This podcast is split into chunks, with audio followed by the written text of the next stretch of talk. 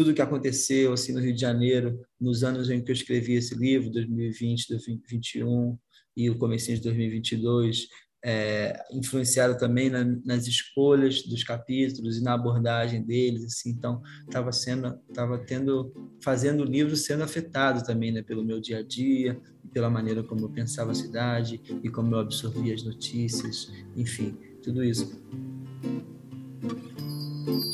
encontro de leituras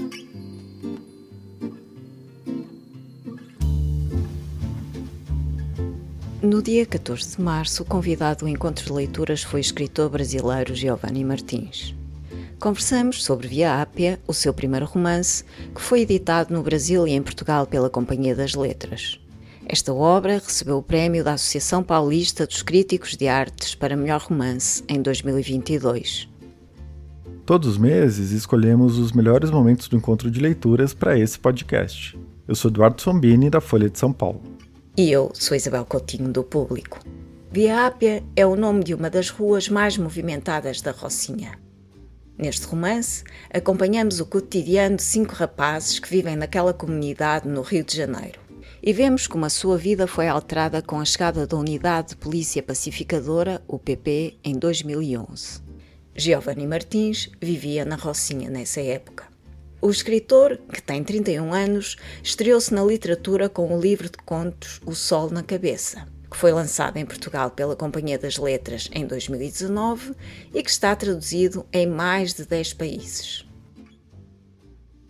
Giovanni, trouxe aqui também O Sol na Cabeça, que esta edição uh, foi feita aqui em Portugal, porque no Sol da Cabeça já havia a história do periquito e do macaco que começava assim: quando a UPP invadiu o morro, era foda para comprar bagulho. É um conto do teu primeiro livro em que um, a UPP, em que o período que, de que falas neste teu primeiro romance já era abordado. Como é que foi partir deste conto para, para, para o Via Ápia? É, Oi, gente, boa noite. Agradecer aí a presença de todo mundo. Prazer falar com vocês. É, Isabel, obrigado pela pergunta. É... Bom, esse conto ele foi um dos primeiros contos que eu escrevi na minha vida. É... Em 2013 eu escrevi esse conto. Ele era diferente, né? Eu tinha feito ele uma coisa entre uma, acho que ele tinha duas ou três páginas só, então era um conto mais curto, mas a estrutura era essa era exatamente isso que acontecia. Só na cabeça, eu só alonguei um pouco mais a história. É, nessa época, eu estava participando da FLUP, que é a Feira Literária das Periferias, e participava desse, desse processo de formação, onde no final eu fui publicado pela primeira vez. Isso aconteceu em novembro de 2013, primeira publicação minha em livro. Publiquei três contos nesse livro. Um deles era a história do periquito e do macaco. É, bom, era um tema que que estava na minha vida, né? Eu ainda estava morando na Rocinha, tinha estava acontecendo ainda, né? Toda a história da, da UPP e de alguma forma foi quando eu me, comecei a participar desse processo de formação e tinha necessidade de entregar ali um, um conto por mês, foi natural que um deles se passasse numa história da UPP e tal. E, e, e, essa imagem do conto e essa ideia do conto ela já está ali desde o início, sim. Só que depois, quando eu fui retomar é, esse conto para poder preparar ele para o sol na cabeça, que já tinha os outros contos e não, ele não ele não não tinha um, um, um, um formato que se adequasse aos, aos outros sol na cabeça. Era muito mais curto, mais cru mesmo, assim, né? Era um, estava bem no começo assim da minha trajetória de contista, né? Então voltei para ele e consegui colocar mais coisas e, e, nesse nesse nesse tempo assim, né, de 2013 até 2016, que é quando eu começo a trabalhar bastante no som na cabeça, já amadurecia essa ideia e esse desejo e essas e, e os meus entendimentos sobre esse período, tá?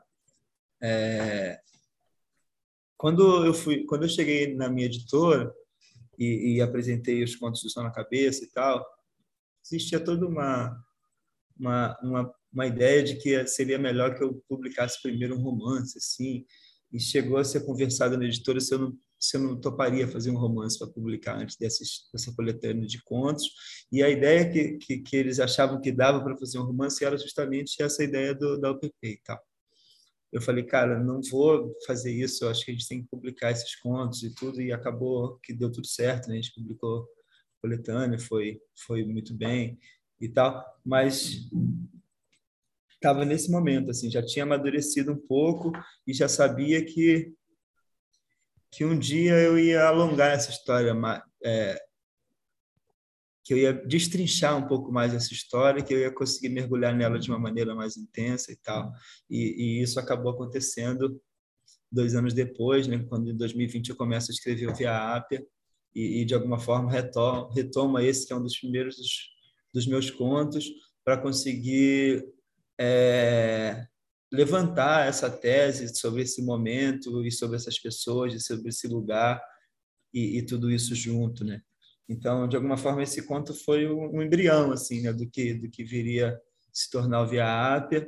E, e, mas foi muito importante realmente esses anos todos de distância, que isso teve é, isso me deu a possibilidade de olhar para esse momento de uma com uma distância importante para poder entender esses movimentos, me, me, me ajudou também viver o presente e tudo isso que tem acontecido no Rio de Janeiro e no Brasil, para poder conseguir olhar para 10 anos atrás e entender o que que, o que, que tem de fundador nesse momento, o que, que tem de crucial nesse momento para a gente chegar na carnificina e na barbárie total que a gente viveu nos últimos anos em relação à violência policial no Rio de Janeiro. Então, todo esse esse espaço de quase 10 anos foi de alguma forma um período de em que essas histórias estavam no forno, assim, que, que essas ideias estavam se desenvolvendo. É... E quando eu comecei a escrever esse livro, eu tinha essa distância, mas ao mesmo tempo eu tinha esse calor, né? É, do, do, agora e do que acontecia naqueles anos. E, e, e, sinto que escrevi esse livro sempre numa numa espécie de de pressão entre o passado e o presente e como esses eventos todos se se alimentavam e se, defini, e, se e definiam né, o que o que, que a gente vivia assim. Então para mim foi importante ter esse esse, ter feito esse primeiro conto e principalmente ter tido tanto tempo assim para poder olhar com distância e conseguir olhar para essa história de uma maneira ampla assim porque eu, até ali em 2013 eu ainda estava muito dentro da coisa. Eu ainda era aquela aquele jovem.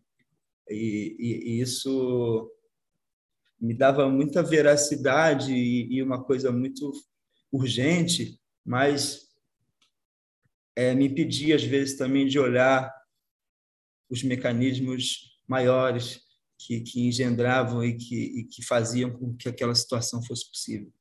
Giovanni, para quem está em Portugal e que não sabe, a, a Rocinha não foi a primeira, a, a primeira um, favela, a primeira comunidade a ter a, a, a, ver, a ter a OPP instalada lá. É? Quando a OPP chegou à Rocinha, uh, já, já, já não foi a primeira experiência? Não, não foi. É, já, já tinha tido. O primeiro lugar foi no Santa Marta, né, ali em Botafogo. Aí depois teve, não uma UPP, mas uma intervenção militar no, no Alemão. E aí depois no Manamaré. E aí, então, na, na Rocinha, assim, mas na Rocinha acho que foi a primeira grande favela assim com uma UPP, porque apesar das intervenções militares não, não teve instalação ainda nem no Alemão nem na, na Maré.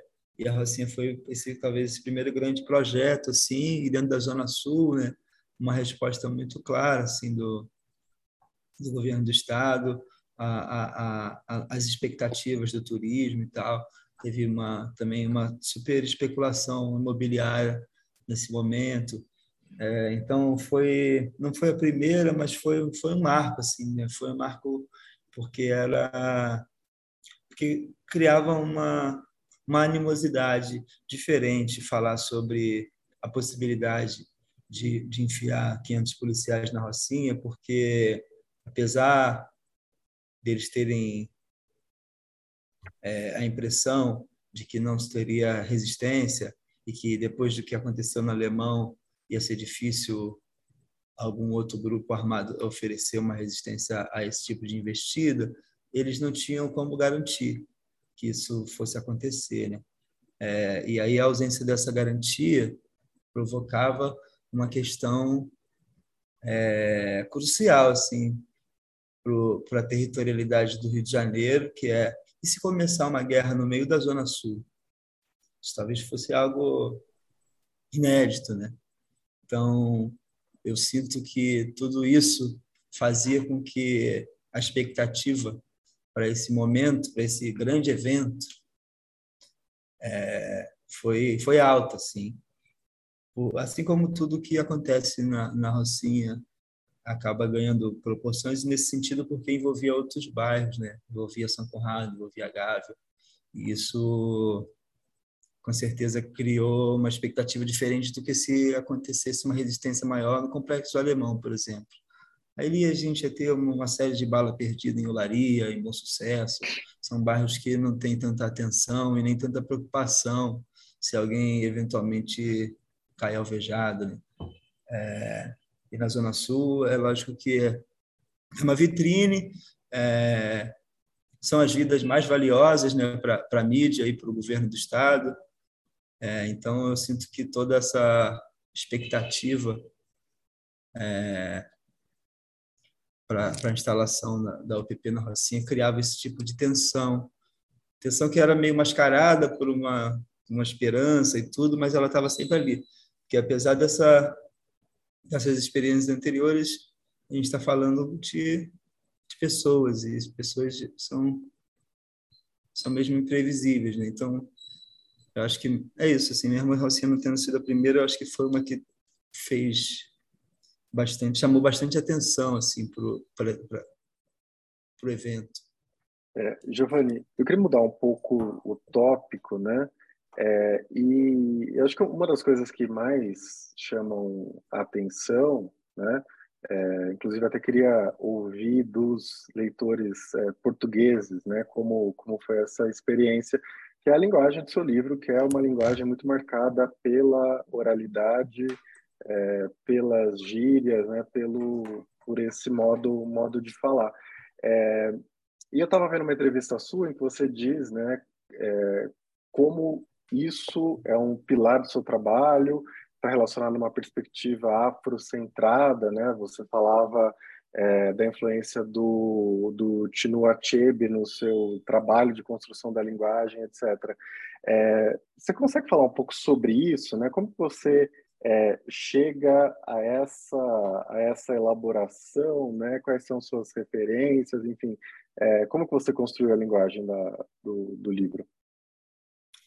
É, bom, é, eu passei, eu, eu, eu, escrevo desde sempre, né? Então tenho uma relação assim, travo relação com, com a linguagem já desde muito tempo. É, e o que rolava era que acho que no início eu fiquei muito refém da ideia de que eu ia escrever como um escritor. E isso tinha a ver com as referências literárias que eu tinha. Né? Minhas primeiras referências literárias foram Carlos Drummond de Andrade, foram Rubem Braga, foram, foram principalmente os cronistas, né? que eram é, cronistas e pessoas que faziam contos curtos, é, que eram os, os, textos que a gente tinha acesso nos livros didáticos e tal.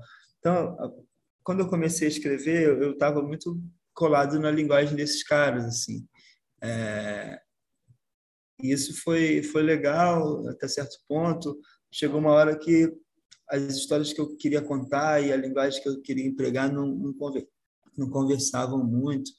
E, e nesse momento foi eu li o primeiro livro da Flup, que eu não participei, mas que foi um livro fundamental assim para minha trajetória, que é o livro da Flup de 2012. O livro que a, o primeiro livro que a Flup lançou no processo de formação dos autores, que tinha autores de, de várias favelas do, do Rio de Janeiro e tal. E naquele momento eu, eu entendi que que existia outras possibilidades assim de, de trabalhar a linguagem e que tinha é, que existia a possibilidade de escrever como se fala. Acho que isso foi talvez a primeira grande descoberta assim dessa minha segunda metade da, da, da de adolescência assim para começando a escrever. É, cara, eu posso escrever de qualquer jeito. E isso isso pode ter, enfim, fiquei eu fiquei muito fascinado assim com essa possibilidade e desde e já no primeiro ano que eu publiquei na Flup eu já escrevia como eu escrevo no, no, na história do periquito com o macaco, então eu já estava experimentando essa possibilidade e estava me, me, me, conhecendo é, enquanto autor, assim. É, isso passa também por um processo de, de, de, de desenvolvimento da minha, da minha própria identidade. É, enquanto alguém que crescia numa que cresceu no, no Vidigal e tal, tinha sempre essa essa sombra assim de morar numa favela e uma espécie de vergonha, né? Que era alimentada pela pela família e tudo. É, e nesse momento da Flup eu começo a, a, a inverter essa lógica e, e, e a pensar com na, nas outras coisas que, que envolvem o, o, meu território e as minhas possibilidades, e ser quem eu sou dentro dessa cidade a partir do, do lugar onde eu vim. Eu começo a ter orgulho disso, eu começo a me interessar por isso. E, e, e aí, é, nesse momento, eu começo a pensar em escrever com muitas gírias, assim, eu começo a pensar em escrever como as pessoas falam e, e eu começo a, a, dedicar bastante tempo da minha construção a isso, assim, ouvindo as pessoas falar, anotando como elas falam e, e, e fazendo exercício nesse sentido, lendo bastante em voz alta. Aí nesse nesse momento eu começo a ler vários outros livros é, de autores que flertam com a linguagem oral e aprendo muita coisa, assim, é, e várias coisas que eu não queria fazer, por exemplo, assim. É, eu entendi, eu via que várias pessoas flertavam assim com uma linguagem que era totalmente oral, mas elas faziam concessões no sentido de na mesma frase ela explicar o que, que aquela outra palavra quer dizer, o que, que por que, que aquela expressão está ali. Então, ela dá uma certa contextualização no meio do texto e isso principalmente em livros do final dos anos 90, começo dos anos 2000. E quando eu olhei para isso assim, eu pensei, cara, isso eu não vou fazer. Aí risquei isso, mas aí eu precisava dar vazão ah, como é que eu vou escrever dessa forma, e, mas sem perder a capacidade de assimilação de quem não conhece essa linguagem. Então, começo a criar artifícios para poder construir frases e, e, e parágrafos que, que, no contexto, aquelas palavras sejam assimiladas. Assim, eu, eu quero que todo mundo entenda o que eu escrevo, apesar de tudo. Então, é, eu começo a, a caminhar nesse sentido e tal. Isso foi todo o meu, o, o meu processo de, de construção do, do Sol na Cabeça. Aí, quando eu fui escrever o Via Ápia, eu pensei, tá, é, não tem a possibilidade de, de variar as linguagens como eu fiz no meu livro anterior. Tá? Qual, qual é a primeira decisão que eu tive que tomar é como é que esse narrador falaria. E, e, e aí, e aí eu, bom, Primeiro, eu penso que o Viap ele é todo escrito com uma narração que se aproxima muito dos personagens, né? Ele está sempre é, contando os movimentos os, e os pensamentos assim muito próximos assim de cada personagem, já que cada capítulo é dedicado a um, geralmente. Ele tá, o narrador está sempre muito próximo. Então, eu queria um narrador que falasse uma língua parecida com a deles, mas que ao mesmo tempo pudesse se se, se permitir acessar um, um, um léxico talvez um pouco mais amplo. E aí eu vou criar esse, esse narrador e tal. E, e aí, a partir disso, eu começo a pensar como é que eu vou, como é que eu posso variar de vez em quando as linguagens. Aí vem as ideias de fazer esses monólogos que tem no ViaApp, que de repente o personagem começa a falar e ele fala durante três, quatro, cinco páginas direto, e aí não é mais o não é mais a linguagem do narrador, é a linguagem do personagem, tal. Então foi a maneira que eu que eu encontrei de conseguir de alguma forma é, não perder esse, essa, esse meu desejo por, por ter a, a, oralidade plena no meu texto. Porque eu sabendo que sabendo que estou com o narrador em terceira pessoa, ele tem compromissos ali que, que, que o monólogo, a primeira pessoa, não precisa dar conta. Então, por mais que ele se aproximasse dos, dos personagens, ele estava ali enquanto narrador, e o narrador tem uma função que, de alguma forma, se, se afasta do que, que a linguagem oral provoca. Né? A linguagem oral ela puxa para a primeira pessoa. É, então, eu, vou, eu, trago isso muito para esses monólogos que vão se repetindo ao longo do, do livro, é, várias vezes com os personagens principais, às vezes até com personagens secundários, mas é a maneira como eu tenho de, de buscar isso. É, nesse, nesse momento do VIAP é que eu me aproximo muito desses autores, né? principalmente o Tinua, e entendo que que, que, é isso, assim, que o que eu fiz no Sol na Cabeça não era algo que eu tinha inventado, assim, que eu estava fazendo parte, de fato, de uma escola, só que eu não entendia muito bem o que era aquilo. Comecei a elaborar isso de uma forma mais conceitual, assim, fui entendendo quem me formou na música, os sambistas que são cronistas da cidade, os rappers, os, os, enfim, toda a música que, que eu consumi que me influenciou tem essa essa questão da oralidade forte.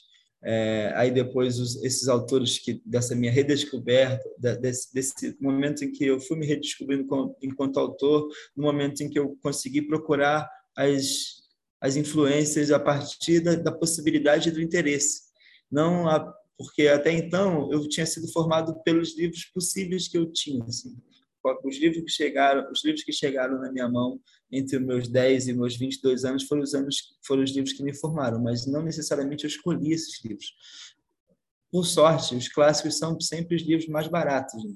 Então eu li Graciliano Ramos para caramba, eu li todos do Machado de Assis, eu, fui, eu li Lima Barreto todos, porque são os livros que custam dois reais no sebo, três reais no sebo e tal.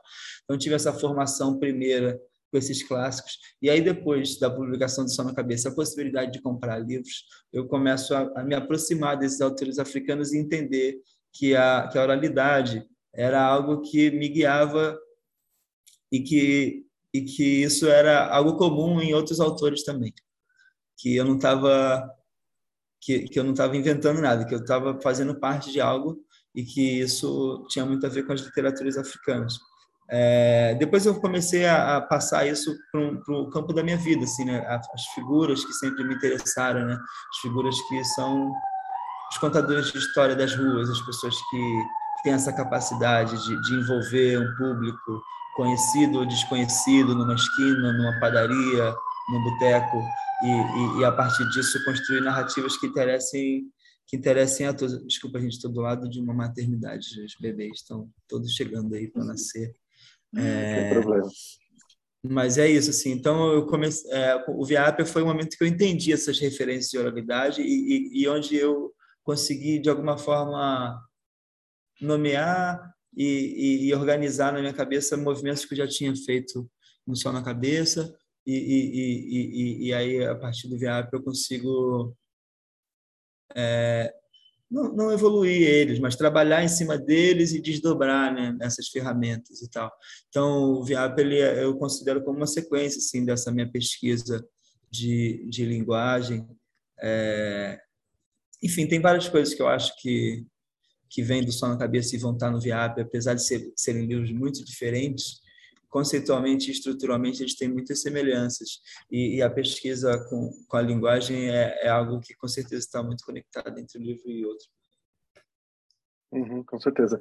É, e para quem não conhece, né, a FLUP é a Festa Literária das Periferias do Rio, não é isso?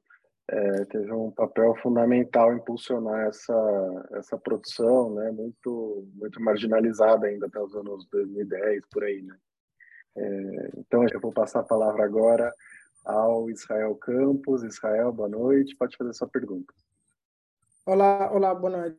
Olha, eu fiz, eu fiz questão de, de estar aqui presente hoje porque eu comprei esse livro recentemente, estive com a Giovanni recentemente e já vou ao meio da leitura. E eu gostava de tocar exatamente nessa questão que tem que ver com a linguagem porque interessa-me interessa bastante. Eu acho que o Giovanni tem uma escrita, ou traz aqui uma escrita que é bastante imagética, portanto, eu, em muitos momentos da leitura, me, me, me imagino nos locais né, que, ele, que ele descreve. E eu acho que parte disso tem muito que ver com essa, com essa, linguagem, essa linguagem oral, o facto de ele ter ocupado esse espaço eh, da fala e de traduzir a fala para a escrita. Eu, eu sei que, eu não sei se foi Pessoa ou não, mas alguém disse aqui em Portugal, acho que foi Fernando Pessoa aqui, a minha, a minha pátria é a língua portuguesa. Mas lembro-me de alguém mais recentemente ter, ter feito uma outra intervenção e dizer a minha pátria é a minha língua portuguesa, por quanto se compreenda que, portanto, existem várias línguas portuguesas e cada um de nós ocupa, né? tem uma pátria diferente. E então a minha questão para o Giovanni era tentar perceber como é que ele, porque eu tenho muito interesse nisso, como é que ele sente quanto à, à questão de, da, da, edição portuguesa ter, de, eh, ter a necessidade de ter um, um glossário, é, é, se, se, isso não é, não sei, porque eu penso sempre que há livros que nos chegam, por exemplo, eu sou de Angola, livros que nos chegam a Angola, livros portugueses, que não precisam de um glossário, né? que se entende essa língua portuguesa de Portugal como uma língua padrão e que, portanto, quem não, quem, não, quem não entende essa língua de Portugal faz um esforço para se chegar lá. Claro que há coisas diferentes. Uma coisa é entender o que é incubado, outra coisa é o que entender o que é ficar de bigode, né? que são coisas diferentes e que, e que naturalmente requerem algum tipo de esforço, mas eu acho que esse esforço é sempre bem-vindo, se entendemos que cada língua portuguesa é um, é um território diferente. Eu acho que quando nós chegamos à casa dos outros, ao território dos outros, nós fazemos esforços para entender o outro. Então, queria saber o que, o que é um bocado, qual é, qual é um bocado a tua visão sobre essa necessidade desse, desse glossário que acompanha esta edição portuguesa. É, bom, eu acho que esse glossário ele, ele ilustra bastante a cisão do, do, do nosso português assim em relação ao Brasil e Portugal. É, e agora a gente tem um movimento, acho que é porque eu acredito no português brasileiro. Acho, acho que a nossa língua ela tem influências várias, né? muitas influências africanas, muitas influências ameríndias, é, tanto no, nas palavras, mas também na sonoridade, nos sotaques, é, na maneira como a gente conjuga, conjuga é, certos, certas sílabas e tal. É, e, e, há muito tempo eu, eu acredito no português brasileiro, assim, que é a língua que o Brasil misturou. Assim. Na verdade, eu, eu, eu ultimamente tenho até pensado no crioulo, que é o que se fala na Martinica e que se fala em outras ilhas do, do Caribe, ou em Cabo Verde também, né, que é essa mistura de vários idiomas. Então, eu acho que esse, esse glossário ele marca justamente essa cisão assim, entre esses essas maneiras tão diferentes de, de falar português. É, eu até escrevi recentemente um texto para o Museu da Língua Portuguesa, foi publicado no, no, no, no livro do, do, museu, que fala sobre exatamente sobre essa construção do, desse português brasileiro e, e, e, dessa distância dele com o português de Portugal. O que, que acontece também? Hoje em dia a gente tem uma porção de brasileiros no, em Portugal, a gente vem um, a gente vive um, um processo de onde Portugal consome bastante cultura brasileira em vários aspectos diferentes e de alguma forma o Brasil influencia a vida cultural portuguesa. Mas esses brasileiros que moram no Brasil, essa grande maioria e os que têm principalmente os que têm poder de influência eles não são os que falam o português do, dos meus personagens.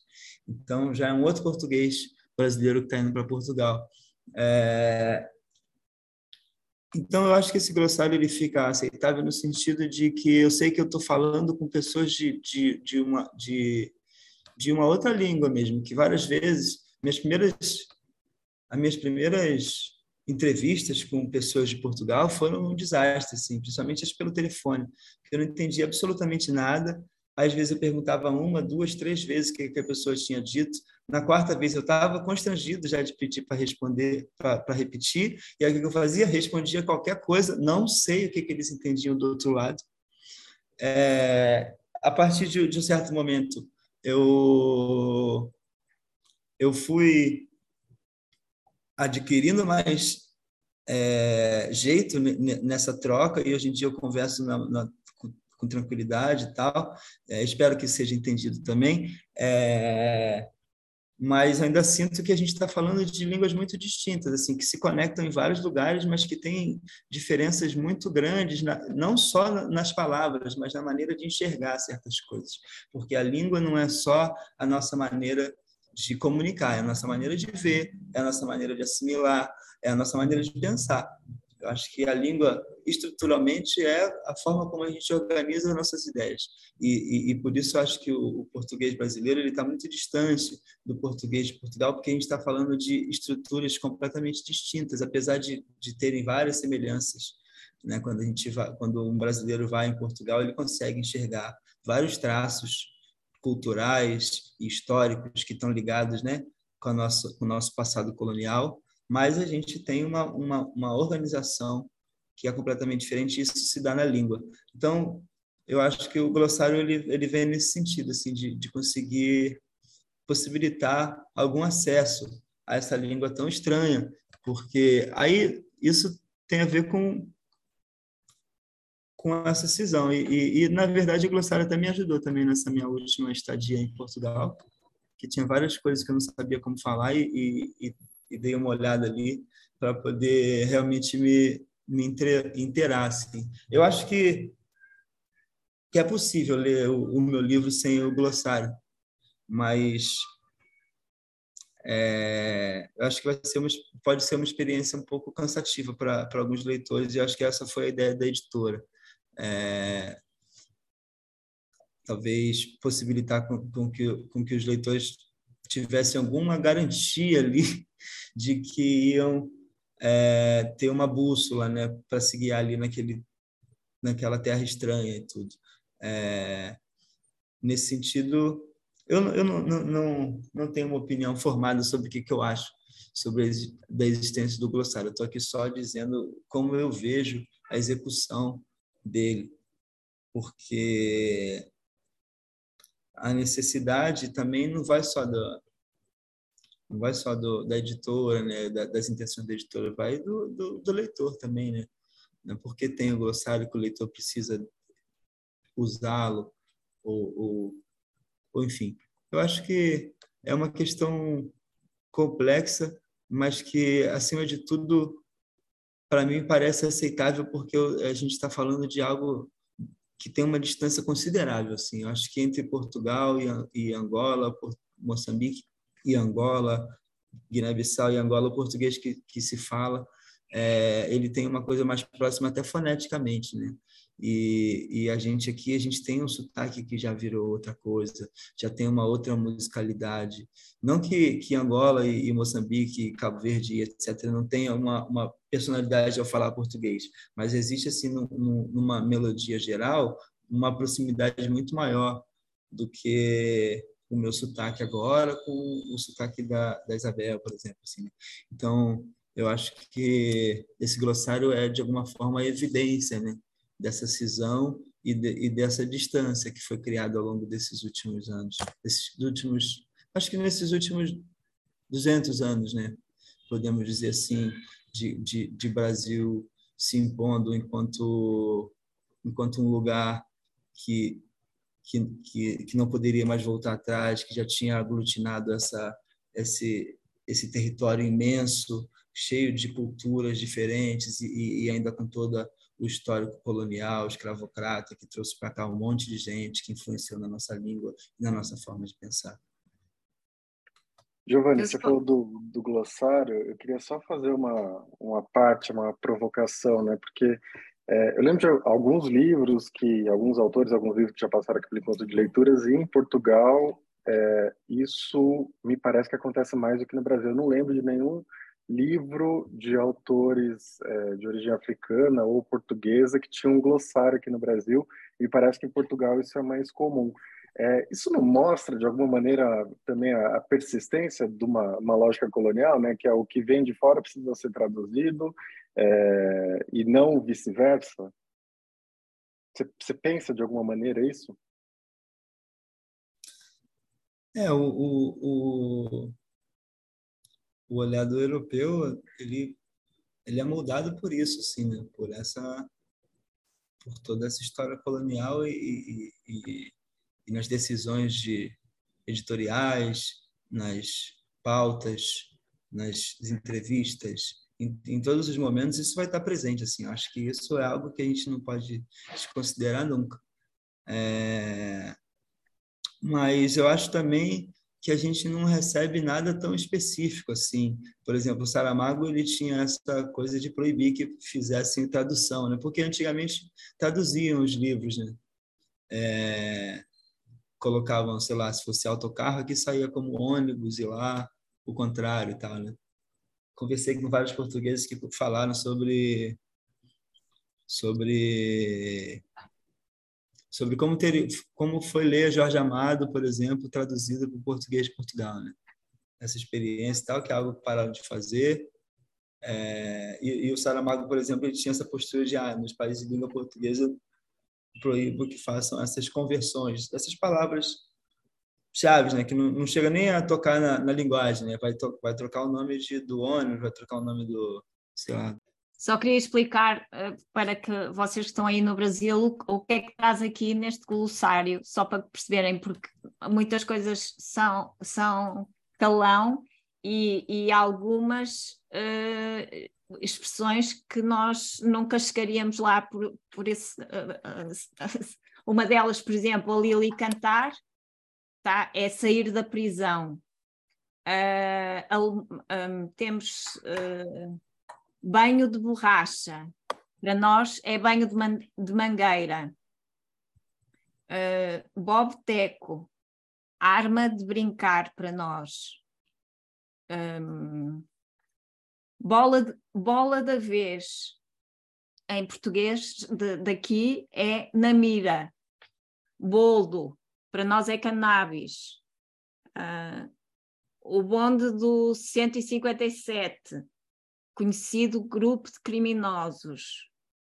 Uh, bujão, nós dizemos botija. Uh, caçamba, para nós é caixa aberta do caminhão. Um, vocês dizem cameló, camelódromo, camelódromo, não é? Nós dizemos feira da ladra. Uh, são coisas mesmo muito, muito diferentes. Exato. O que eu, o que eu pensei nesse, nesse momento, assim, da, de que tal tá eu não, não fiz, né, o me enviaram e, e, eu analisei se tinha a ver e, e aí mandei de volta e tal. E o que eu pensei foi justamente isso, assim, tem coisas que eu sei que tem coisas escritas nesse livro que várias pessoas aqui no Brasil elas não vão entender assim de primeira, mas que vai existir alguma ferramenta possível que não o Google para ela chegar lá se ela tiver interesse. Ela vai perguntar para alguém mais jovem, vai perguntar para, enfim, se ela conversar com algumas pessoas, ela talvez consiga chegar nessa ou olhar alguma página como dicionário carioca, vídeos de pessoas que falam sobre sotaque, que tem vários e tal. Isso pode ajudá-la a chegar na, no, se aproximar né, do que quer dizer aquela palavra, porque tem isso, gírias geralmente não tem um significado assim fixo, né? é, uma, é algo, algo aproximado e que, e que muitas das vezes se adequa em cada contexto. Então já existe esse, esse esforço, essa, já existe essa necessidade de uma certa é, sensibilidade para perceber o que está sendo dito e em que contexto está sendo dito para poder entender o que aquilo quer dizer, geralmente. Então, aqui, eu sinto que várias pessoas do Brasil, fora do Rio, fora do, do contexto social dos meus personagens, fora do, do, da, da, faixa etária dos personagens, enfim, de várias possibilidades, tá, podem estar distantes de várias dessas palavras, mas eles têm ferramentas para achar. Já em Portugal ou em outro país de língua portuguesa, é, eu já acho que, que fica um pouco mais complicado assim de achar algumas coisas, não todas. Algumas palavras talvez como botijão talvez não fosse necessário, mas é, de fato bobteco é algo que você não vai achar em lugar nenhum assim se você não não, não tiver alguém do Rio de Janeiro com uma certa idade que você possa fazer essa pergunta. Então é algo bem específico. É, mas, ao mesmo tempo, é isso. Assim, eu acho que o meu texto, a maior parte dele, vai ser compreendido sabendo exatamente o, o, significado dessas palavras ou não, por, por conta do esforço que eu tive de estruturar isso de uma maneira que fizesse sentido a partir do contexto. Mas é isso, sim. É, às vezes eu entendo o contexto de uma frase e vou buscar no dicionário mesmo assim o, o significado daquela palavra. Eu acho que esse glossário vai um pouco nesse sentido mas o, a, a necessidade de, de... Agora, se a gente for parar para falar como é que em Portugal tem preconceito com a maneira como os brasileiros falam e, e, enfim o tanto de tensão que isso se cria com a quantidade de brasileiro que tem em Portugal e que parece que, que a gente está falando uma, um português inferior e tal é, isso aí já é uma outra discussão e é uma discussão para mim que nem cabe aqui porque a gente sabe o tamanho da, da nossa influência já nessa língua assim e a potência disso né? a gente já teve Mano Brown escrevendo em português, a gente teve Guimarães Rosa, enfim, a gente tem uma, uma série de pessoas que manipularam Machado de Assis, uma série de pessoas que manipularam essa língua de forma brilhante, se, apropria, se apropriando dela e criando imagens únicas. Então, é, para mim, o, o, importante era que, que o livro chegasse bem. Assim, eu acho que a luta de, de um de um autor assim brasileiro, qualquer autor brasileiro, aí não estou nem falando com todo o recorte possível para mim dentro do, do mercado europeu, é, é, é, o bagulho é puxado, assim, ser, ser publicado na maior editora da França, mas aí quando tu vê, tu vai estar tá lá no canto da, da FINAC, espremido com todos os outros autores de língua portuguesa, tá ligado? No, dividindo espaço com todo mundo, assim, da, de Angola, de Portugal, assim, que está já no canto da, da, literatura estrangeira. Então, eu acho que Portugal ainda é um lugar possível, assim, para que esse, que o trabalho circule e, enfim, acabei participando, assim, desse, desse movimento da editora de tentar fazer com que a, a edição fosse acessível ao público português. E aí já entra toda uma outra discussão que Portugal lê pouco e que, que a venda de livros em Portugal é difícil e tal. Toda vez que eu vou, a gente tem essa conversa.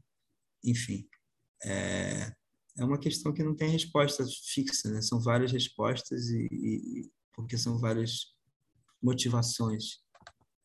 Entretanto, vou passar a palavra à Maria Alice. Bem-vinda, Maria Alice. Boa noite. Boa noite, boa noite, Giovanni. Muito obrigado pelos livros e também por esse papo interessantíssimo. Eu não tenho pergunta, não. Eu quero comentar com você, porque eu trabalho numa escola de artes cênicas, em que a maioria dos alunos tem entre 16 e 21, 22 anos. Então, é muito natural nessa escola, como nas escolas de artes cênicas no geral, que os professores de história de teatro, de interpretação, entrem pedindo aos alunos para lerem as tragédias gregas. Né?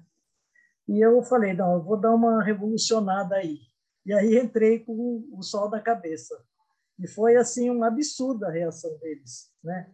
Só, ai, esse cara, quem é ele? Ele ele escreve como eu falo, uma identificação assim imediata. Eles ficaram emocionadíssimos e pediram, ah, empresta o livro, professor, eu quero levar para casa quero mostrar para os meus amigos, tal.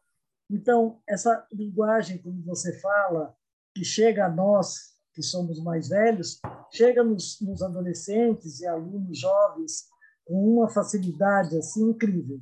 Então, seu livro está servindo assim para muitas aulas, para muitas discussões, e eu só tenho a te agradecer por isso. Obrigado. Fico sempre muito feliz e emocionado de ouvir esse tipo de, de relato é, é, é, algo que realmente me orgulha bastante, sim, talvez seja a coisa que eu mais tenho orgulho de saber que que meu trabalho é ponte para novos leitores e leitores que se aproximam desses personagens, né? É, como a gente estava falando da linguagem mais cedo, é, é inevitável falar sobre como é, me interessa e me fascina essa possibilidade de falar com a juventude é, e essa possibilidade de ser uma ponte para outros livros, uma ponte para o interesse para a literatura.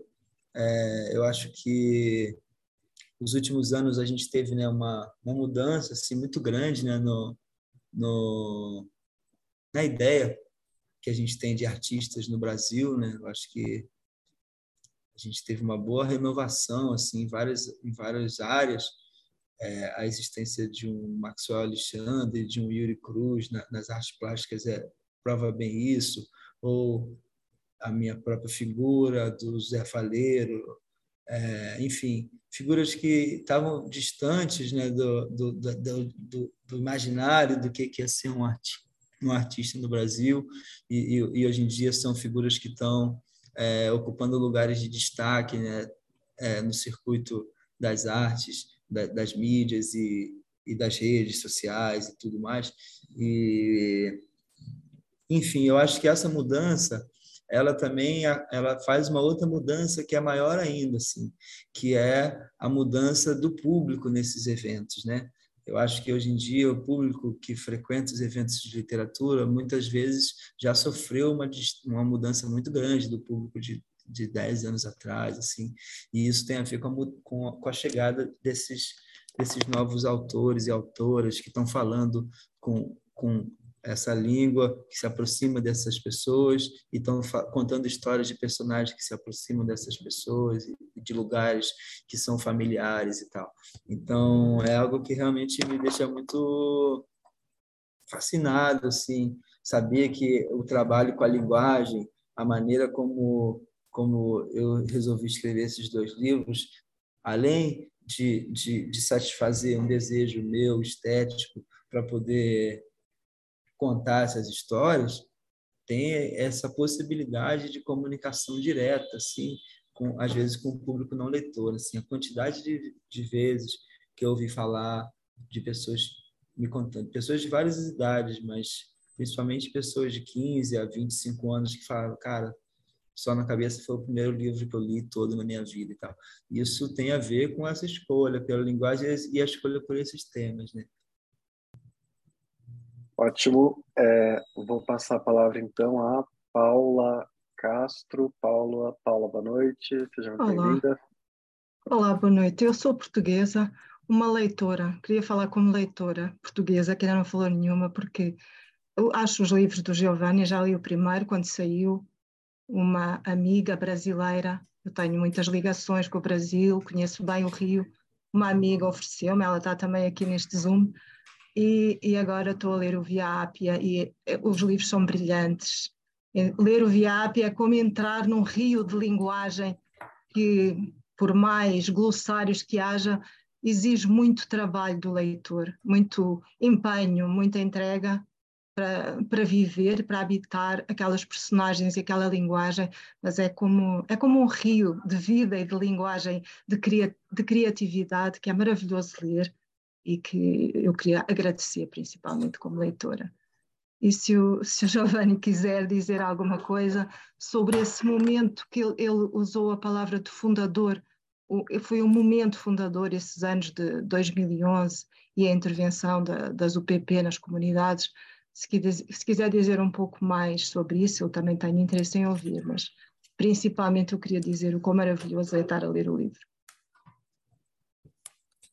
Valeu, Paula, obrigado. O que eu estava dizendo assim é que a gente tinha ali nesse momento assim toda essa expectativa dos grandes eventos. Isso é algo que que um morador de qualquer favela que, que, que passou por um processo de, de pacificação tinha em vista assim, cara, estão fazendo isso porque vai ter esses eventos aí e eles sabem que precisam dar uma resposta para quem, para os interessados a, a, curtir o, terceiro mundo, assim, né? É, isso estava muito, é, isso era uma discussão absolutamente trivial, assim, em qualquer mesa de bar, em qualquer em qualquer situação possível. E uma coisa que eu coloquei no, no Via Appia, que me intrigou bastante nesse momento, era o fato de que a gente ficou muito tempo discutindo como é que ia acontecer isso. Tipo, uhum. tipo assim, como é que seria possível que isso acontecesse e, e, e qual seria o desdobramento da, da, da, chegada desses policiais. Mas isso ocupou tanto nosso tempo que a gente não chegava, não conseguia entender o que, que seria depois. Assim que, que aconteceria depois. É, isso era uma e, e, depois o morador vai entendendo na prática, né, o que que é esse projeto. Agora, o que eu estou falando, sobre, o que eu falava sobre ser um, um, momento fundador do que a gente vive hoje, é porque esse momento das UPPs ele coloca é, dentro da, da, política do Estado do Rio de Janeiro, é, ele eleva a, a, a, a, ação bélica dentro do, das favelas a um outro nível. Assim. Uhum. A partir de 2010, a gente viu um tanque de guerra dentro do complexo do Alemão, sendo filmado e tal pela televisão, e aí um helicóptero pegou pessoas saindo, correndo, enquanto estavam tentando ser, enquanto policiais tentavam alvejar essas pessoas é, numa num caminho ali. Isso foi uma imagem que mudou a assimilação da sociedade civil em relação ao poder bélico nas favelas. E, e aí, a partir disso, a gente vai ter a, a, uma intervenção militar no complexo do Alemão, e aí a gente vai ter o PP da Rocinha. Quer dizer, na UPP da Rocinha, a gente tinha ali nos primeiros dias uma rua inteira na frente da Rocinha, cheia de caveirão da, da Polícia Militar, aqueles carros blindados, pretos, enormes, ônibus da polícia e, e bandeiras de, de, de, caveiras com faca e tudo ali, que é o símbolo do, do batalhão de polícia de, de operações especiais, tudo, tudo isso ali como se fosse o cartão de visita daquele território.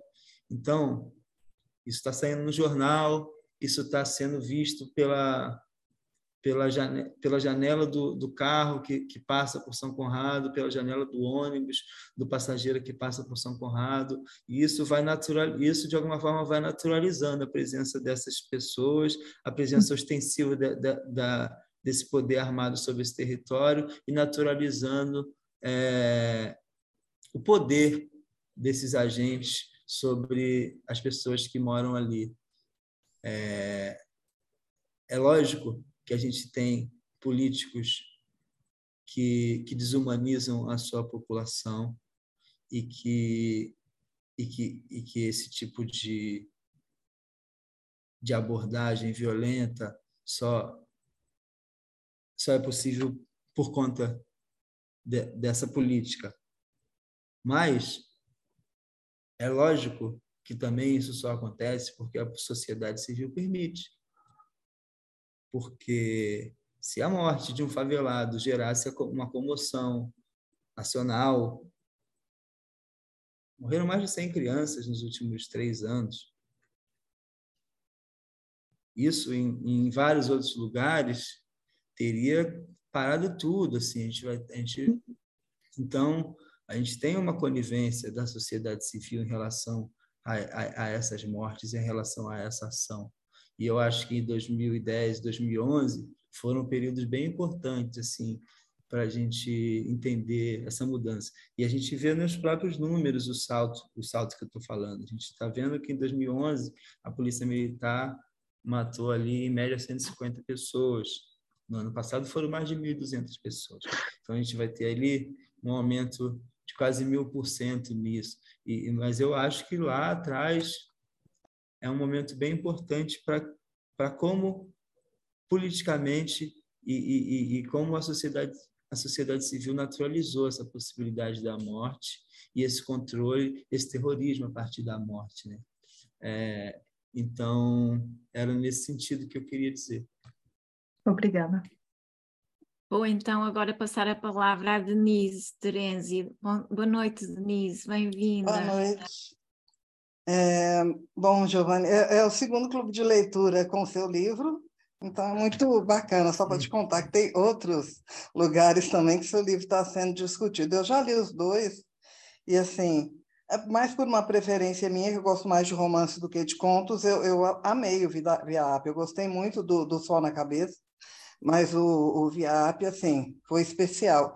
E outra coisa, assim, que a gente discutiu bastante no, no outro clube também, é em relação à sua capacidade de criando aquele suspense. A gente sabia que ia morrer alguém, a gente tinha certeza que alguém iria morrer em algum momento, mas a virada que você faz, ou como eles chamam, né, o plot twist que você fez de quem morreu, foi uma pancada sabe? Porque todo mundo espera que quem morra seja aquele que está mais envolvido e não exatamente o inverso, né?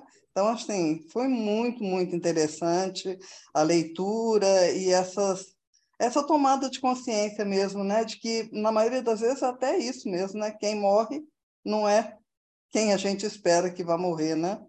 Então, assim, você está de parabéns, são fantásticos seus livros. Obrigado, Denise. Sobre essa questão da, da, dessa virada no, no, livro e tal, isso é uma decisão já tomada já desde o início, né? E que por muitas das vezes até eu me questionei se, se deveria manter ou não, mas no final eu acabava sempre é, sendo fiel assim a essa decisão, porque de alguma forma isso tinha estruturado a, a, a, um dos do, o principal pilar assim temático que, que, que eu organizei para esse livro, que é a questão da guerra às drogas e de como o, o consumo, é, o, o, combate às drogas é, é, uma coisa assim mais nociva e perigosa do que o próprio consumo. Assim. Isso é algo que vai estar ali do início ao fim do livro e, de alguma forma, essa virada e esse momento é, é, é a síntese né, dessa, dessa ideia é a síntese dessa, dessa proposta, assim, por assim dizer, que o, que o livro traz junto com essas histórias. Vou passar agora a palavra, a palavra então, à Eugênia. Eugênia, muito boa noite, seja bem-vinda. Boa noite. Eu realmente hoje não pensava mesmo falar, mas eh, fico sempre com tanta pena de estar aqui também um grupo de portugueses e depois não se ouvir o tal português, já que o Giovanni falou nos vários tipos de portugueses. No princípio custou-me a ler, realmente custou porque hum, é uma linguagem muito marcada, é realmente cheia de oralidade, como foi uh, dito aqui, mas hum, é muito forte, sim. É, hum, é um vernáculo, um português muito vernáculo. Um, Uh, assim, nós habituados, quer dizer, com características de um determinado meio, embora eu até escrevi a Isabel Coutinho e disse isso mesmo, que um, eh, andando pois no dia a dia, no metro, na nossa vida, também ouvimos falar dessa forma. Custou um bocado conhecer realmente com muito a realidade de, das favelas, nós também já temos visto em filmes, nas canções de Seu Jorge, eh, de muitas formas, mas ali está de uma forma mais crua, mais marcada. Um, é droga, é droga, eh, destacando como quando é a libertação deles e vão para a praia e a maneira como reagem a estar na praia, ou o contraste daquela obrigação no, no trabalho quando trabalhavam nos restaurantes, nas festas e comentam que o que, que, eles nem sequer são capazes, a família, de cantar os parabéns aos meninos, é preciso que sejam as pessoas que estão ali a trabalhar. Eh, de facto, acabei por eh, ir lendo, ir entrando mais naquele mundo das favelas, na vida difícil, naquele grupo. Alguns saíram, não é? O outro que se tentou libertar através de, eh, de pintar os corpos vidas difíceis, mas afetos. A mãe realmente tinha uma relação com os rapazes e os procurou salvar, deixando-os fumar quando a polícia se instalou. Boa noite. Obrigada. Felicidades, Giovanni. Boa noite. Obrigado. Obrigado. Eu gosto de, de, de, de, ouvir esses momentos que ficam assim na, na cabeça do, do leitor. É legal saber desses momentos. Assim, acho que como a gente estava falando, como eu estava falando no início, né, sobre coisas que eu trago do, do sol na cabeça, é, uma dessas uma das, dessas coisas que para mim são muito nítidas, assim, pensando num nível para o outro, é a maneira como as, as tensões são criadas e, e trabalhadas e mantidas é, de, de forma paralela assim às outras histórias, como como é, essas camadas de tensão vão se sobrepondo é, ao longo dos capítulos, mas o que tem de diferente nesse nesse nesse livro só na cabeça para mim é realmente isso, é, é essa explosão assim, né, dessa tensão em algum momento e, e, e que de fato a gente chega numa numa situação extrema assim, numa consequência extrema dessas tensões criadas e tudo. Isso foi um momento para mim assim, enquanto escritor que vinha trabalhando tensões é, que se resolviam por si, tensões que muitas das vezes eram criadas só muitas mais para falar sobre o caso em si, mas sobre a possibilidade de acontecer alguma coisa e a, a, a, a vida daqueles personagens estarem sempre sujeitos a essa possibilidade da violência. Acho que eu trabalhei bastante nessa chave. É, e aí no, no, no Viápia, é, é, isso vem muito forte, mas em algum momento isso explode e, e, e, e aí a gente tem esse momento do livro que, que, que, vai sintetizar algo de fundador e tudo, mas a partir da, da explosão dessa tensão. Então acho muito, para mim é muito muito bom ouvir realmente como isso chega nos leitores, assim, né? Já que foi um plano que, que eu já vinha traçando há muito tempo e que meus primeiros leitores já sabiam, porque eu falava para minha companheira, para o meu editor, para meus melhores amigos que liam meus textos, que liam os capítulos do Viário, eu falava, vai acontecer isso, o final é assim.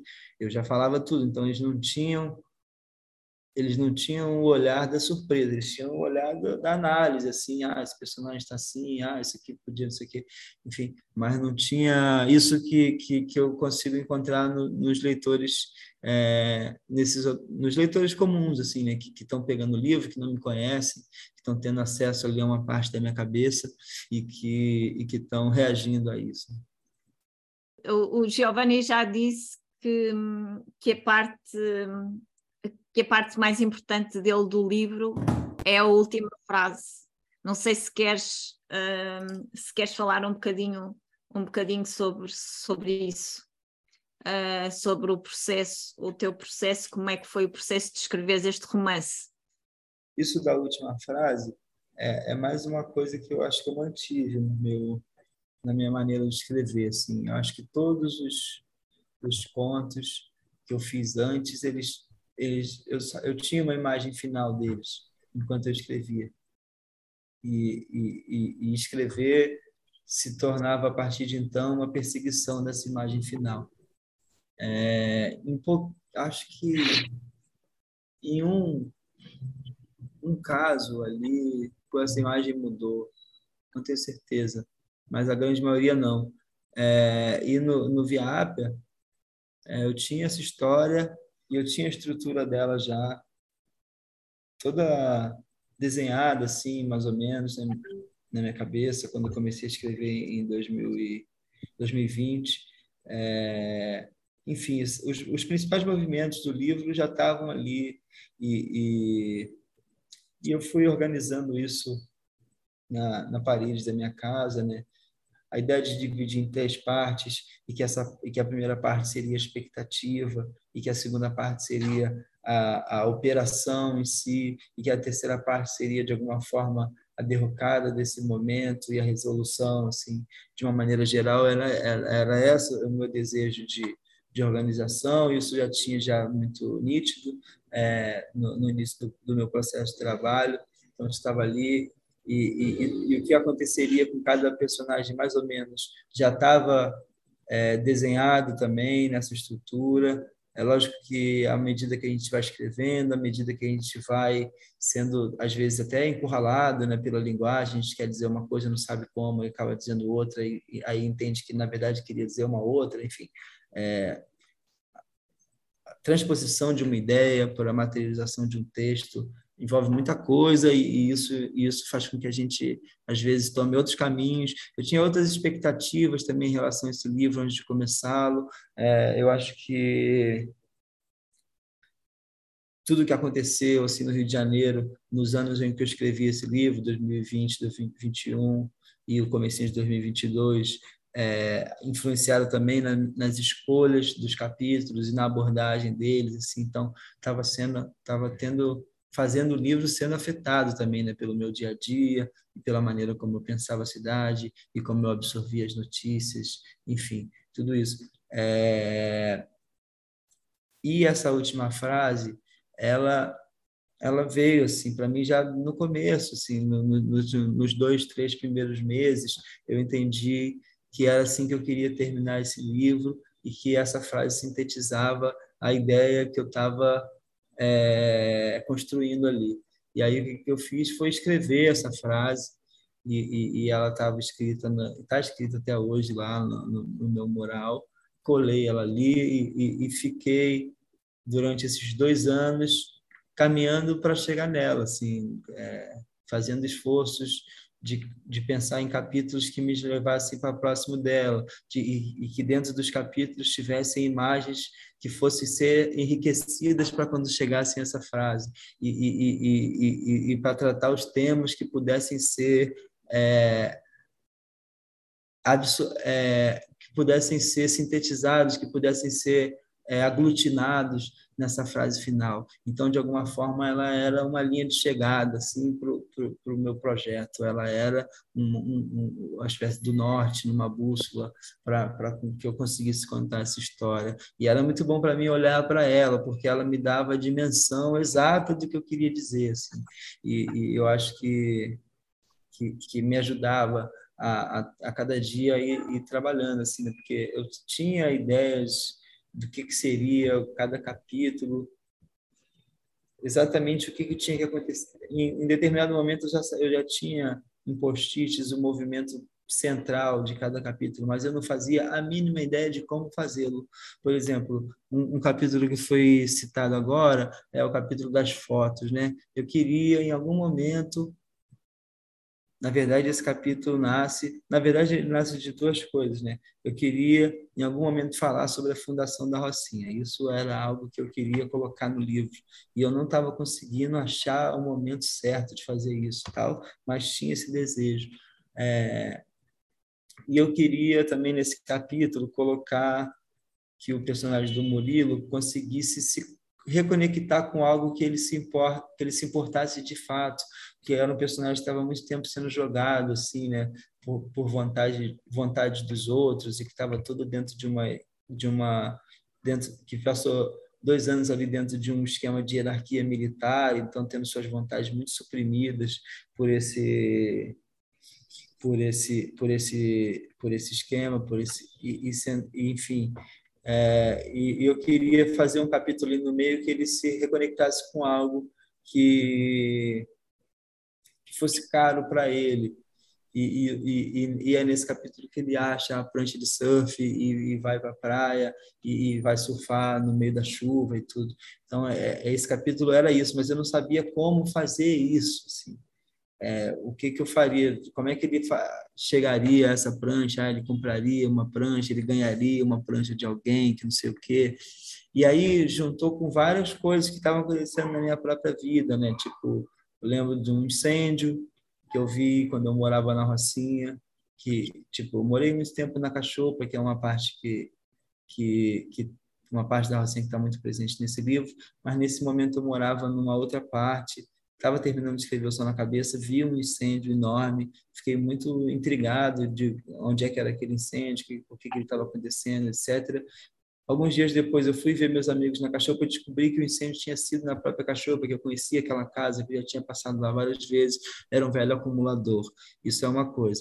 Aí a outra coisa é umas fotos que, que eu recebi de uma pessoa que comprou várias fotos do, do Vidigal, da fundação do Vidigal, num, numa feira de rua da Glória e tal. Essa pessoa comprou essas fotos, não sabia bem o que fazer. Essa pessoa amiga da minha companheira falou: "Ah, você pode entregar para o Giovanni, acho que ele saberia o que fazer melhor assim com essas fotos e tudo". Então eu tinha essas fotos, eu tinha essa imagem desse incêndio e tudo, e tinha essa necessidade, esse desejo de fazer esse capítulo com o Murilo se reconectando com algo.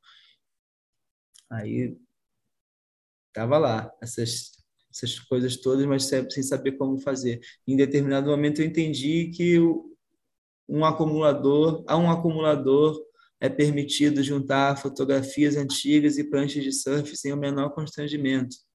Então, comecei a pensar nessa dessa nessa ideia deles irem ali fazer esse trabalho, já que está todo mundo meio desempregado mesmo e que esse tipo de trabalho é algo que acontece para poder levantar uma grana. E, e, aí, e aí consigo trazer a ideia das fotos, que já traz uma ideia de memória né, é, para o livro, e, e, que fala de, nesse capítulo, mas de alguma, de alguma forma encaixa com várias outras imagens que eu, tra que eu trago para o livro, e, e, e, eu acho que é, esse desejo está completamente dentro dessa frase final ali, né? É, da construção desse território e da pulsão de vida que existe nele a partir desse desejo né? de viver e de construir e de existir ali, sabe? Então, estou dizendo isso que tinha várias ideias soltas e, e, e vários desejos e, e, em algum momento é, essa fase sempre me dava o norte de para onde eu podia de, de aonde eu queria chegar e, saber onde eu queria chegar e por que, que eu queria chegar ali me ajudava a ter as ideias de cena e as ideias de, de, de cruzar certos temas e imagens e tal. Eu vou passar a palavra à Regina. Boa noite. Boa noite, Giovanni. É, foi, foi muito duro. Eu terminei o livro muito amargurada, porque é, é, é muito triste a gente ver uma infância, uma juventude sendo desperdiçada assim. Uh, são vidas, né? E, e, parece que assim que fica tudo como efeito colateral da UPP né? Os polícias vão para lá, parece que estão brincando de tiro ao alvo e as pessoas vão morrendo, um horror. E eu terminei de ler o livro no dia seguinte, na Folha de São Paulo, primeira página, tinha lá uma notícia de um jovem de 17 anos, já rendido no norte do Espírito Santo, sendo morto pela polícia. Então, tudo isso é muito chocante. Uh, também na Folha, do dia 5 de março, página 3, eu li o professor Colares num artigo primoroso em que ele fala de um novo termo, ele cria o termo narcoecologia, que é essa convivência do narcotráfico que, de repente, percebeu a grande vantagem econômica dos crimes ambientais. E eles se estabeleceram na Amazônia e estão lá deitando e rolando. Então, eu te pergunto, eu sei que está um pouco fora de você como autor, apesar de que eu acho o seu papel importantíssimo enquanto você descortina esse universo para nós que não moramos numa favela, né? E que de repente podemos tomar consciência e fazer algum, tentar fazer alguma coisa. Mas eu queria de repente ouvir de você se você sente que a sua obra consegue mexer nas estruturas, eh, nessas estruturas que estão a cargo de, de corrigir essa situação. Deu para entender o que estou querendo dizer? Sim, com certeza. É, é, algo que a gente espera que sim, né? Eu acho que tem, tem, tem algumas funções, assim, a, a literatura. Eu acho que a literatura também, de alguma forma, é, é, é a maneira que a gente tem para se vingar da realidade, né? no sentido de manipular ela, no sentido de, de colocar ela sob uma ótica é, improvável, de, de inverter é, expectativas, enfim. Então, tem essa possibilidade da literatura. É, então, quando a gente para para pensar na, no, no, no, tamanho de, de, do, da força de, possível de um livro, é, existem, eu acho que existem várias camadas assim que isso pode ser pensado. A gente pode olhar um livro como algo completamente inofensivo, que, enfim, meu livro, que foi um sucesso assim, de vendas, Só na Cabeça, ele vendeu pouco mais de 50 mil exemplares. Ele foi, ele foi pirateado, é, então ele com certeza foi chegou em mais gente do que em 50 mil pessoas, mas ele foi vendido assim oficialmente para esses 50 mil, aí teve a, teve a pirataria, que fez ele chegar em mais gente, aí tem o, pessoas como a professora ali que que falou aqui com a gente mais cedo, que levaram para a sala de aula, então o livro chega em 20 alunos, aí tem outros professores, enfim. A gente pode botar aí num, num cálculo assim, bem especulativo, que o Sol na Cabeça teve aí seus 200 mil leitores. É muito pouco, assim, quando a gente vai pensar num país de 200 milhões de habitantes, né? Então, essa é uma, uma, uma possibilidade de, de, de de, de abordagem, assim, né? O poder de, de transformação de um livro. É muito e é pouco, né? Ao mesmo tempo, no sentido de, de quantas pessoas atinge, mesmo quando a gente está falando de um, de um livro que foi sucesso de vendas para os padrões do mercado brasileiro. Aí existe uma outra camada que eu acho que ela é muito importante, que é pensar a literatura e a arte de uma forma geral como a nossa ferramenta de criação de imaginários e de imagens, né?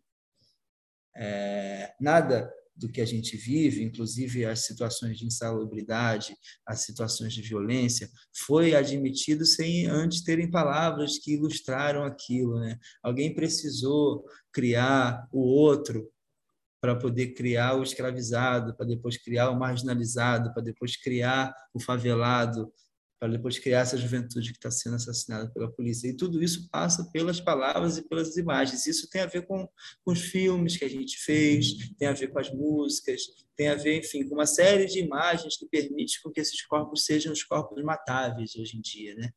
É, e eu acho que o meu trabalho enquanto artista, e, e, e isso eu não fico contente de não estar sozinho, de ter outras figuras, figuras como como o Jefferson Tenório, como a Cidinha da Silva, como, enfim, outros autores da minha geração, autores que estão propondo novas imagens do Brasil, novas imagens para a juventude brasileira, novas imagens da realidade brasileira, né?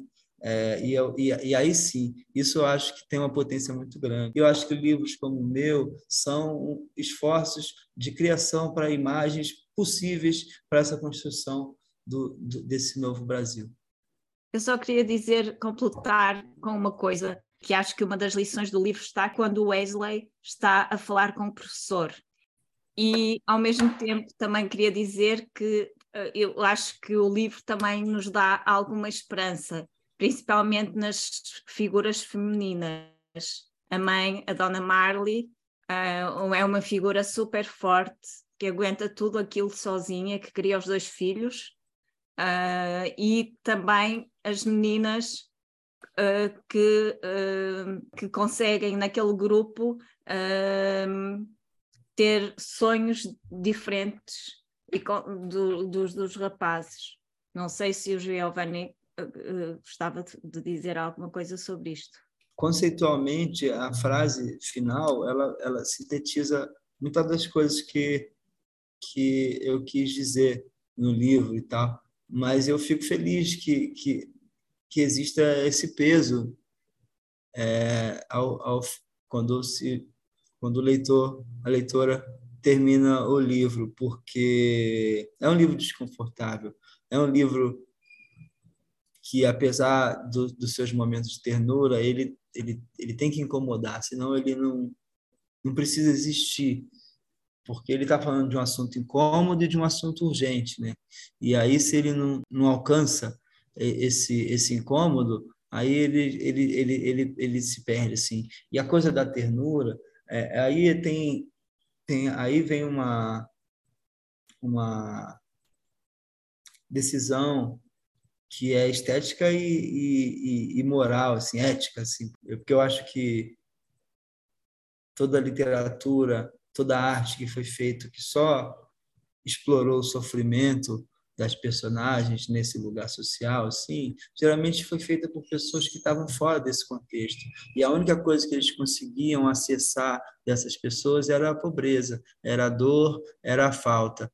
É, no meu caso, que, que, que, que venho de um lugar social exatamente o mesmo, dos meus personagens, eu, eu, eu, eu, eu seria desonesto assim, se eu, se eu, se eu dissesse para vocês que eu só vejo essas que eu só vejo as coisas ruins.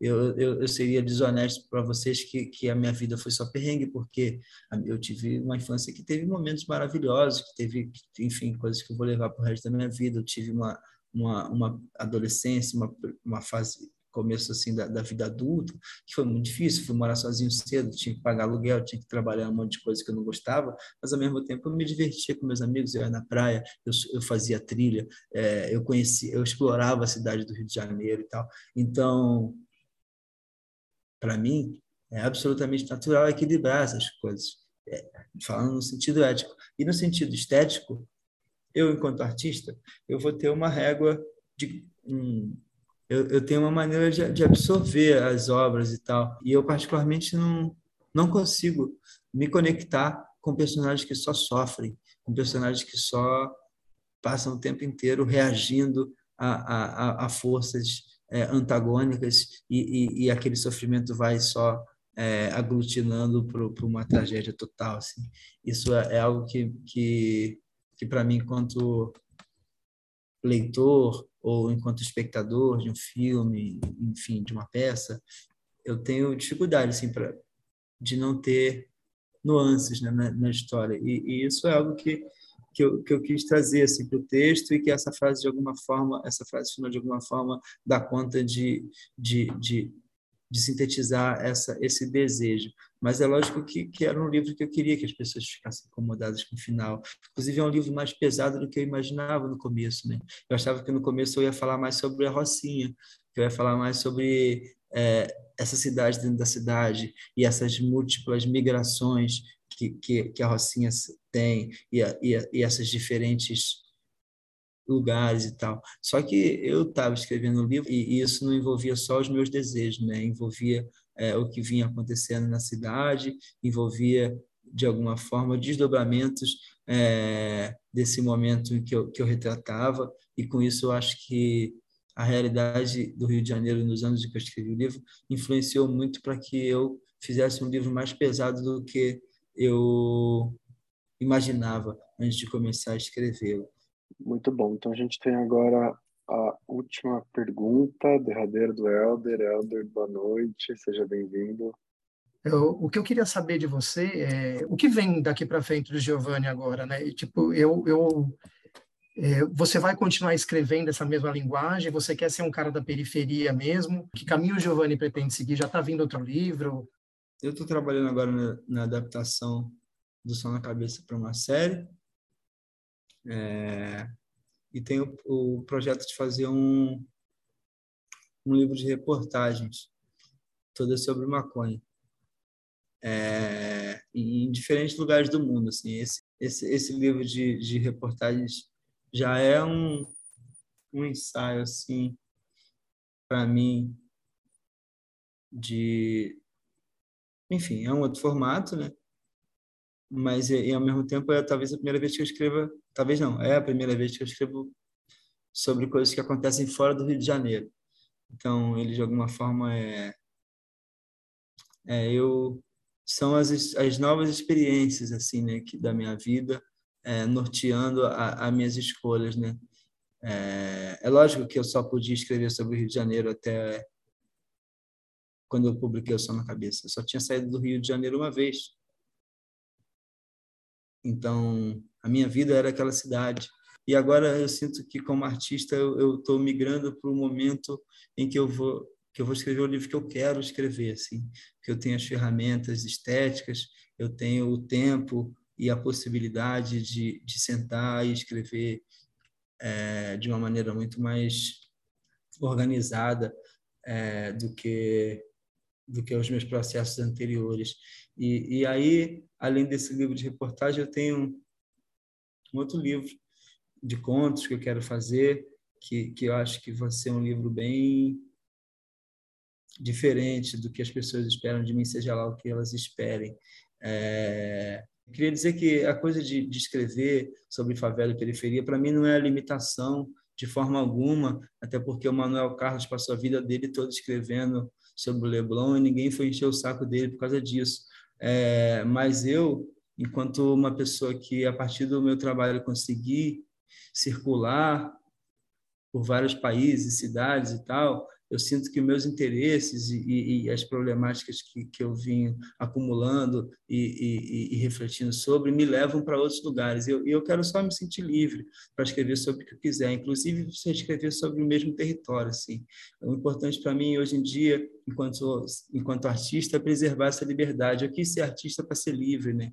O maior a maior maior maior medo que eu tinha na minha vida era ficar preso num, num trabalho é, de segunda a sábado e, e, que me pagasse mal, que me tratasse mal e, e para mim de alguma forma o fazer artístico era o meu passaporte para poder se livrar dessa, desse desse contrato que, que a minha vida já me colocou, né? Porque você nasce pobre, você já nasce com um contrato para assinar de mão de obra é, precarizada por resto da tua vida. E, e, e ser artista para mim é conseguir se livrar dessa expectativa social que a minha figura implica. E, e aí agora que eu consigo viver dos meus livros, eu sou uma pessoa assim que, que posso falar com muito orgulho. Eu vivo do que eu escrevo, eu como do que eu escrevo, eu, eu pago meu transporte do que eu escrevo, pago o aluguel, todos os móveis da minha casa é, foram divididos e a minha parte foi paga com com as coisas que eu escrevo e tal. Então, já que alcancei essa liberdade enquanto artista, eu acho que os próximos passos para mim é manter esse meu pacto com, com esse desejo pela liberdade de criação e de elaboração dessas ideias. Pode contar com a gente, então, para te acompanhar aí. Parabéns e obrigado. Valeu, gente. Obrigado, então. Giovanni, muito obrigado. Leitura. Quando sair o próximo, você já está convidado para voltar aqui, para voltar a conversar com a gente. Obrigadão. Foi assim o nosso encontro de leituras de março com Giovanni Martins, autor do romance Via Ápia.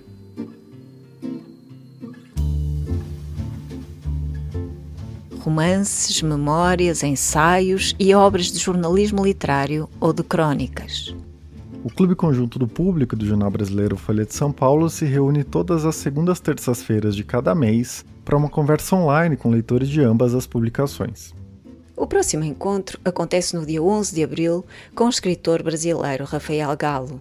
Em destaque estará o romance vencedor do Prémio Literário Saramago 2022, Dor Fantasma, publicado pela Porta Editora em Portugal e pela Biblioteca Azul Globo Livros no Brasil conta-nos a história de um pianista. Contamos consigo.